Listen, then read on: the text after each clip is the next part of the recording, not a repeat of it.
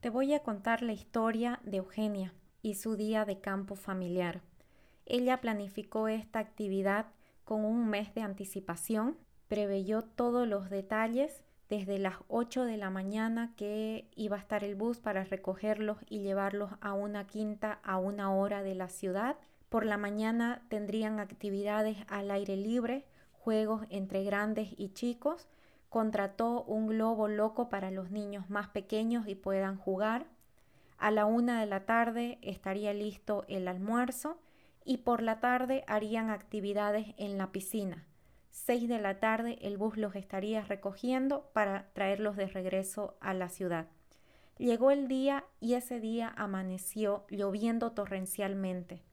Eugenia, furiosa, comienza a preguntarse qué hago, qué hago, qué hago, vamos, no vamos, si vamos, no vamos a poder hacer ninguna de las actividades que planifiqué, vamos a ir a encerrarnos, no vale la pena, y así molesta, canceló el evento, frustrada porque todo lo que se esforzó no sirvió para nada, y entre su rabia y frustración no se preguntó qué era lo importante de la actividad. Lo importante era compartir con su familia. Al cancelar el evento se privó a ella y a su familia de compartir un día familiar. Soy Gail Caram y te doy la bienvenida a este espacio de menos autoexigencia y más disfrute. Antes de entrar en materia con el episodio, quiero invitarte a suscribirte al canal, dale seguir para que no te perdas ningún episodio. Si estás escuchando por YouTube o Apple Podcast, déjame tu comentario o review o puedes enviarme un mensaje directo por Instagram que me encantará leerte si tienes dudas, preguntas, sugerencias de temas, críticas. Como ya te he dicho, todo es bienvenido y todo suma. Retomando con la historia de Eugenia, quizás podrás estar diciendo, Eugenia pudo tener un plan B, un plan C, y a su planificación efectivamente le faltó revisar el pronóstico del clima. Pero así haya revisado y haya visto de que ese día estaba pronosticado lluvia y quizás hubiese programado otra fecha, quizás hubiese previsto en otro lugar, que sea en la ciudad, un lugar cerrado, etcétera, etcétera, no siempre vamos a poder controlar todos los factores y alguna vez las cosas simplemente no van a salir como las estamos planificando. El problema de Eugenia y de todas las personas que tenemos tendencia hacia la rigidez es que hacemos todo a partir de procesos, instrucciones, cuando entramos a un nuevo trabajo, esperamos que nos entreguen un manual de funciones, un instructivo de tareas, procedimientos de, las tareas que vamos a ejecutar. Y sí, es bueno tener reglas, cumplirlas, hacer que se cumplan y seguir eh, un procedimiento. El problema es cuando tenemos una visión cuadrada que fuera de lo que está escrito en ese manual no está permitido no existen excepciones. Me priva de ver otras alternativas. También se toma posiciones polarizadas, lo bueno y lo malo. Por ejemplo, Eugenia, si ese día hubiese amanecido el sol radiante, hubiera sido un día perfecto. Pero como amaneció lloviendo, es un día desastroso. Y la vida no es bueno o malo. La vida tiene grises, tiene matices. Esta posición polarizada nos lleva de lo correcto y lo incorrecto. Y ya estamos en esos extremos donde nos cuesta mucho adaptarnos, ser flexibles y ser espontáneos. Ahí Eugenia, si se hubiese dado el permiso de improvisar, quizás hubiese dicho, vamos, eh, llueva o no llueva, ya está todo, vamos, no iba a faltar el loco que se anime a jugar bajo la lluvia, esa locura hubiese contagiado a, a los otros familiares y que hubiese sido lo mejor que hubiese pasado, que hubiese sido un día súper divertido. Total, nadie se derrite mojándose. La persona con una marcada rigidez se niega a los problemas o si los tiene no pide ayuda.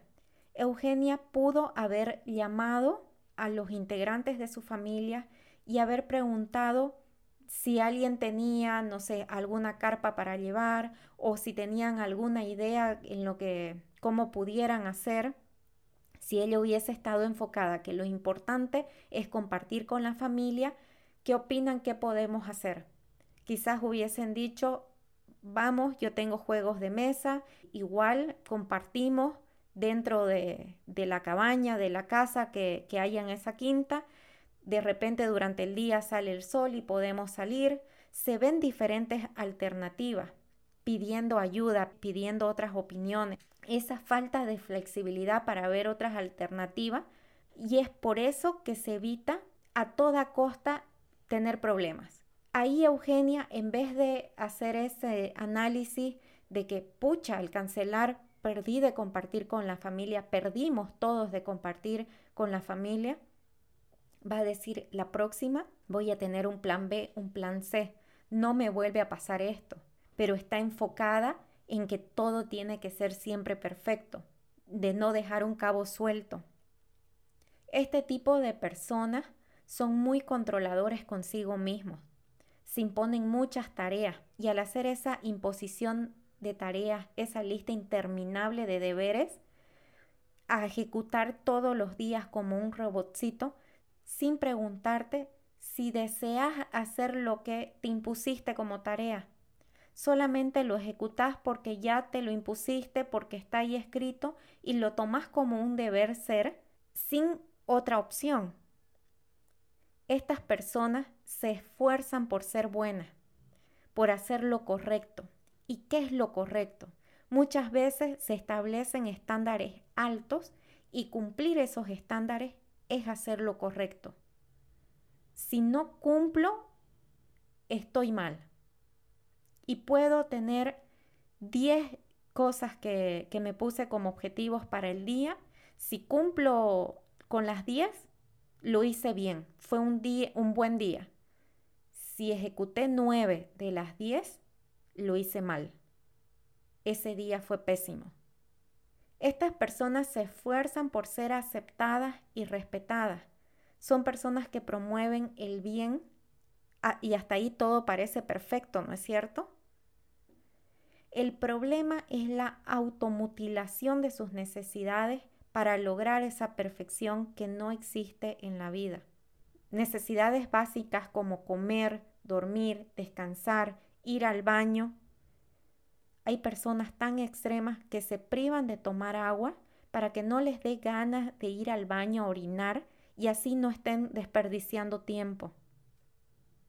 Estas personas sufren de tensión emocional porque se imponen una perfección en todo, en todo lo que hacen. La emoción más común es la ira y su primera reacción es atacar, aunque con quien están enojados es consigo mismo, por no ver venir situaciones. Por ejemplo, Eugenia se puede quedar horas, días recriminándose por no haber revisado el pronóstico del clima. Hasta su cuerpo es rígido. Personas que están con los brazos cruzados, caminan rígido. Yo solía tener la mandíbula dura. ¿Por qué te estoy describiendo las características de una persona con la máscara de la rigidez? Uno, porque vivimos tan en automático que nos cuesta reconocer estos patrones de rigidez. Dos, porque es difícil darte cuenta que por lo que te estás esforzando tanto, en realidad es lo que te está limitando a disfrutar de la vida. Sí, sé que suena duro, pero hacete una pregunta simple. ¿Qué te gusta hacer por simple diversión? Sé que te va a costar responder esta pregunta porque te cuesta divertirte. Simplemente no te das el permiso de suavizar, de hacer el ridículo, de ser flexible, porque lo ves como un desperdicio. Si no estás haciendo algo productivo, consideras que estás perdiendo el tiempo. Y te voy a dar un ejemplo hasta cuando vas de vacaciones. Todo tiene que estar planificado. Hay que sacarle el jugo a las vacaciones, conocer el máximo de lugares que se pueda, cada día tener programado con X cantidad de actividades. Llegas al museo, te tomas la foto y vamos a la siguiente actividad. Y no te das ese espacio de sentarte a contemplar la vista, de conversar con las personas del lugar, de conocer la cultura, de simplemente acostarte frente a la playa y estar sin hacer nada. Si te cuesta tomar un descanso durante las vacaciones, imagínate en tu día a día que estás entre el trabajo, los niños, los caseres de la casa, la maestría, eh, clases de inglés, ahora estás aprendiendo a hacer yoga y te vas sumando de deberías y obligaciones, que no hay tiempo para disfrutar, que no hay tiempo para divertirse. Y al final te estás privando de tu felicidad. Y es precisamente esa incapacidad de darte el derecho a equivocarte, a ser libre, a sentir o simplemente buscar ser siempre bueno. Normalmente digo que el primer paso es hacerte consciente y aceptar y con eso tenés gran parte del camino recorrido. En este caso no es suficiente con ser consciente y aceptar ese patrón de rigidez. Es muy importante reconocer y aceptar que mereces todo, que sos una persona digna, que mereces sin tener que hacer algo para merecerlo. Ya sos merecedor. Comenzá a sentir en tu cuerpo tus necesidades. Si te sentís cansado, que no logras conectar una idea con la otra, toma un descanso, salí a caminar, despejate un momento y después retoma tu tarea. Conecta con tu cuerpo y tu corazón eso te va a ayudar a ablandar esa estructura tan rígida. Hace una revisión de la estructura que cargas en tus hombros y proponete comenzar con cosas pequeñitas para flexibilizar, sin irte de un extremo a otro. Cuidado con eso. Permitite alguna vez hacer cosas sin un plan, ser espontáneo. No te digo todos los días. No te digo que dejes la rutina, no te digo que ya no planifiques, pero dentro de esa, de esa planificación deja un par de horas o quizás un domingo de, de no tener un plan. Y ese día permitite despertar a la hora que tu cuerpo te quiera sacar de la cama. Si te despertás con hambre, anda por un buen desayuno. Si te levantas con ganas de correr, salí a correr. Ese día permitite escuchar conectar con tu cuerpo y cubrir esas necesidades. Comenzá a buscar el equilibrio entre el deber y el querer. El primer paso es cuestionar tu lista interminable de deberes. Revisa si podés quitar alguna obligación que ya no querés hacer y que te estabas obligando a ejecutar simplemente porque en algún momento las habías escrito ahí y comenzar a reemplazar con actividades que disfrutes hacer. Si no sabes qué disfrutas hacer porque hace mucho no haces algo por simple placer, podés irte a tu niñez, qué disfrutabas hacer, pintar, bailar, cantar, correr, jugar que, que creabas, a dejar cosas, no sé. O permitite simplemente dejar un espacio para no hacer nada ese espacio es una oportunidad maravillosa para conectar con tu cuerpo. Quiero cerrar el episodio con una intención del libro 365 intenciones para vivir en paz de Julio Bebione y es permitamos espacios de silencio en la quietud nuestra mente pierde fuerza y el corazón gana confianza. Gracias por quedarte hasta el final. Como te digo en cada episodio, si te sumó valor, si te pudiste identificar con, con esta conducta de rigidez y crees que puede aportar a alguien que está a tu alrededor, por favor compartí el episodio. Gracias y hasta el próximo martes.